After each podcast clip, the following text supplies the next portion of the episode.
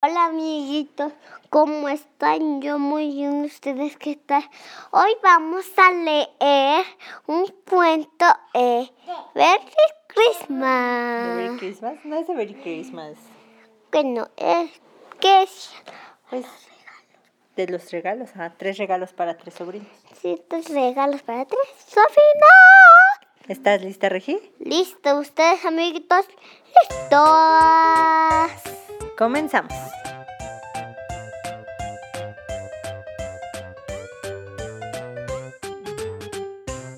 Tres regalos para tres sobrinos. Había una vez un sastre que vivía con tres sobrinos. Como era muy pobre, trabajaba de día y de noche. En cambio, sus sobrinos pasaban el tiempo jugando o durmiendo. Un día, el sastre decidió que ya era tiempo de que los muchachos se ganaran la vida. Es necesario que aprendan a valerse por sí mismos, declaró, y que empiecen a trabajar. Y así, Hugo, Paco y Luis emprendieron muy temprano la marcha al día siguiente.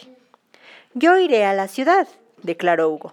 Yo al campo, expresó Paco. Y yo al bosque, dijo Luis. Que tengan mucha suerte, les deseó Donald. Nos veremos allí dentro de un año. En la ciudad, Hugo encontró empleo con un carpintero. Durante un año trabajó con él aprendiendo a hacer muebles. Cuando llegó el día en que Hugo debía volver con su tío, el carpintero le regaló una mesita. Mientras tengas esta mesa, no te faltará comida, le indicó. Solo tienes que pensar en algo delicioso y decir, mesa, sírveme. Por favor. Y cerrar los ojos. Ok. Hugo cerró los ojos y pensó en manjares deliciosos y pidió, mesa. Sírveme, por favor. En el acto, sobre la mesa, apareció un suculento banquete, un pavo, fruta, bombones y un pastel de cereza. Era una mesa mágica. Hagas lo que hagas, le recomendó el viejecito. Nunca te separes de ella. Así lo haré, señor, prometió el muchacho. Y despidiéndose del bondadoso carpintero, se echó la mesa a la espalda y partió. Al, partió. Al anochecer se detuvo en la posada azul. ¿Puedo pasar aquí la noche? le preguntó al posadero. Por supuesto, pero ya pasó la hora de la cena. No importa, mi mesa mágica me dará de cenar. El posadero no podía creer lo que acababa de oír, así que espió a Hugo para ver qué hacía. Mesa, Sírveme, por favor. pidió Hugo. Dicho y hecho, sobre la mesa aparecieron un platón de espaguetis con albóndigas y un plato de ensalada.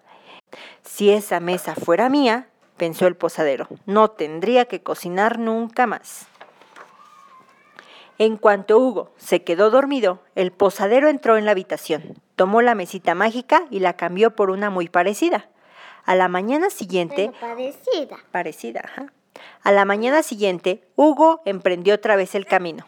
Poco a poco, después, a la mañana siguiente, Hugo emprendió otra vez el camino. Poco después, su tío lo recibía con los brazos abiertos. ¿También quieres leer, Sarita? Así no no puede, Sari. ¿Trabajaste mucho? le preguntó. Sí, tío Donald, pero ya no tendré que volver a trabajar nunca más, pues tengo esta mesa mágica. Pero no era mágica. Vamos a ver. Nada de eso, jovencito, vociferó Donald. La magia no existe. Claro que existe, tío. Te lo demostraré. Voy a pensar en algún manjar, voy a pensar en algún manjar y luego diré. Mesa, sírveme, por favor. Donald no apartaba los ojos de la mesa, pero nada ocurrió. Hugo repitió la orden, pero lo único que apareció sobre la mesa fue una mosca. Ja, ja, ja, ja, ja, rió Donald. ¿A eso le llamas tú un manjar delicioso? Y no podía parar de reír. Lejos de allí, en el campo, Paco había encontrado trabajo con un granjero, quien le enseñó a cultivar maíz y trigo. Así pasó todo un año. Cuando llegó el día de partir, el granjero le regaló un burrito y le explicó, mientras tengas este burro, no te faltará dinero. Solo deberás pensar en la cantidad que desees y decir, burrito, sacude la oreja. Por favor, burrito, sírvame, por favor. Sacude la oreja. Sé que ahora. Paco cerró los ojos y pensó en diez monedas de oro y pidió, burrito, Sírveme, por Este, sacude la oreja, por favor. por favor. Al instante de la, al instante de la oreja del animal brotaron diez monedas de oro. Era un burrito mágico. Hagas lo que hagas, le recomendó el granjero. Nunca te separes de él. Así lo haré, señor, aseguró Paco. Guardó las monedas en una bolsa y dándole las gracias al granjero, montó en el burro y emprendió el camino a su, a su casa. Al caer la noche llegó a la posada azul. Todos los cuartos están ocupados, le informó el dueño. Pero si me das unas monedas de oro, te dejaré dormir en el, gran, en el granero. Si esta cantidad no es suficiente, respondió Paco, entregándole la bolsa de monedas, le pediré más a mi burrito mágico. Con otra moneda bastará, repuso el posadero lleno de curiosidad. Hugo pronunció las palabras mágicas y de la oreja del burro salió una moneda de oro. Si este burro fuera mío, pensó el posadero, sería inmensamente rico. En cuanto Paco se quedó dormido, el posadero entró sigilosamente al granero y se llevó el burrito mágico dejando a otro burro en su lugar. A la mañana. Parecido. Parecido, exactamente.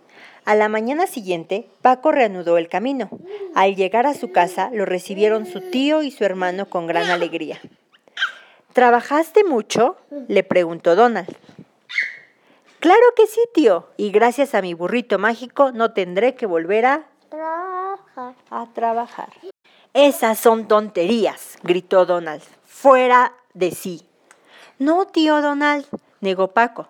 Mira, voy a pensar en una cantidad de dinero y luego diré, burrito, sacude la oreja. Por favor. Donald miraba fijamente el animal, pero este solo dio coces. Burrito, sacude la oreja. Por favor. Volvió a decir Paco. Pero lo único que hizo el burrito fue mover la cola para espantar una mosca, la que fue a pararse enfrente del muchacho. ¿Es esto lo que pediste? preguntó Donald, echándose a reír a carcajadas.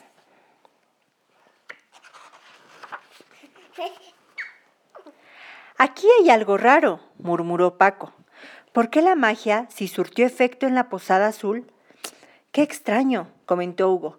En esa posada fue donde mi mesa mágica me obedeció por última vez. Y mientras Donald no dejaba de reír, se pusieron a pensar en la manera de resolver el misterio. Por su parte, Luis se había ido a trabajar al bosque, donde pasó todo el año ayudando a, a un hombre a partir leña.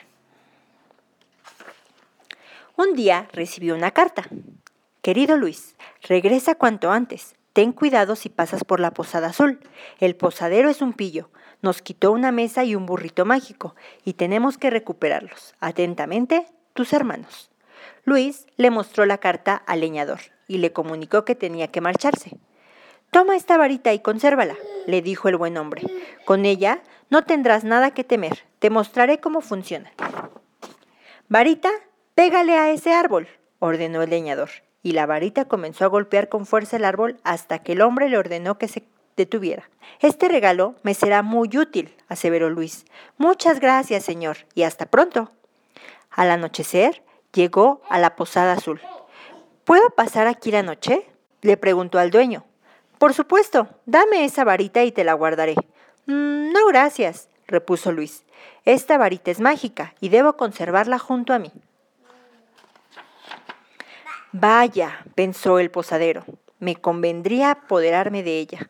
Horas después entró silenciosamente al cuarto de Luis y creyendo que el muchacho dormía, se apoderó de la varita. En eso, Luis se incorporó y ordenó, Varita, pégale a ese hombre. y la vara empezó a darle una tunda. Tan, tan, tan, tan. Lo golpeaba por todas partes. ¡Ay, ay, el ay! trasero, en la cabeza, en los brazos y en la cara. ¿En dónde? En la cara. En la cara, en el trasero, ¿verdad? ¡Ay, ay, ay! aullaba el pillo. El pobre no sabía cómo esquivar los golpes. Basta, basta, basta, suplicó el posadero. Haz que se detenga, por favor. ¿Me darás la mesa y el burrito mágico que les quitaste a mis hermanos? Sí, sí, sí, sí, te los devolveré. Varita, deja de golpearlo, ordenó Luis, y la vara voló a sus manos.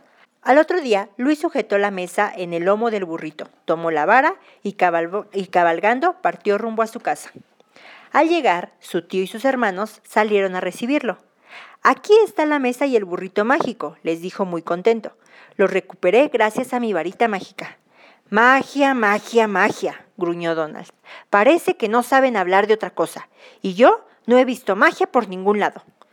Vamos a ver, tío Donald, ¿qué te gustaría comer? preguntó Hugo. Una enorme rebanada de sandía. Muy bien. Mesa, sírveme. Por favor. Y al instante, en la mesa aparecieron cuatro apetitosas rebanadas de... Sandía. ñomi, ñomi, ñomi. Después intervino Paco. ¿Cuánto dinero te gustaría tener, tío Donald? Un montón así de grande. Muy bien. Burrito, sacude la oreja. Por favor. El burrito obedeció y sacudió la oreja una y otra vez hasta que hubo una gran pila de monedas en el suelo. Ahora, tío, dijo Luis, ¿qué otra cosa se te ofrece? Que me quiten estas moscas de encima. Muy bien, varita, empieza a golpear y la varita comenzó a repartir golpes a diestra y siniestra, dejando que las moscas fueran de combate, sin fallar una sola vez. A partir de ese día, Donald aceptó que había algunas cosas que sí poseían magia. Pero no existe magia. Pero no existe la magia. Colorín colorado. Este cuento se ha acabado. Este cuento se ha acabado. Por ejemplo, el payaso que apareció en la fiesta, ella no me acuerdo, se pegó fuego en la mano, pero era un juego falso. Ajá, era, es algo falso. ¿verdad? Todo es falso. O sea, la magia tienes que tener mucho control. Los magos tienen ya muchas técnicas para hacer magia, ¿cierto? Sí. Ok. Este se ve que es real. ¿Estás lista para las preguntas? Hoy las atinaré todas. Hoy le atinarás a todas. Primera pregunta. ¿Cómo se llaman sus sobrinos de Donald? Ah, ah. Luis, Paco y Hugo. Muy bien. Tin, tin, tin, tin. Segunda, segunda pregunta. ¿Cuáles fueron los regalos que les hicieron a Hugo, Paco y Luis? Ah, Una varita mágica, un burro mágico y una mesa mágica. Muy bien. ¿Y cuál? tin, Tin, tin, tin, tin. Y por último, ¿cuál es tu regalo? ¿Qué regalo a ti te gustaría tener de esos tres y por qué? El, el de... El de dinero, ¿El de dinero? ¿Por qué el de dinero? porque para ser rica, Para ser rica. ¿Y para qué quieres ser rica? para comprar casimeritos. ¿Para comprar muchos casimeritos? Ajá. ¿Estás ahorrando para ellos? Sí. Ok. Amiguitos, ¿cuál quisieran tener? ¿Qué regalo quisieran tener tus amiguitos? Sí. Ojalá que nos contesten, ¿verdad? Sí. Que nos dejen el comentario, en su, eh, la respuesta en la foto que subes Ah. a Instagram, ¿cierto? Sí. ¿Cómo te encuentran en Instagram, Regi? Como, como en los cuentos de arroba gmail.com. Ok, eso sí es, te quieren mandar un correo electrónico. Y en Instagram te, cuen- te encuentran como los cuentos de, Regi. de Regi. Aprovechando que estamos hablando sobre los cuentos de Regi, quiero decirte, Regi, que hace algunos eh, días nos escribieron algo. Te lo voy a leer a continuación, ¿ok? Ah, ok. Nos dice Elisa Jiménez Denin.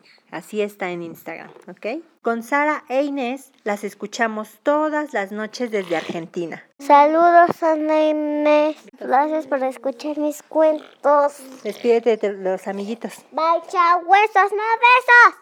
¡Ah! ¡Ah! Sarita, casi se nos cae, mami.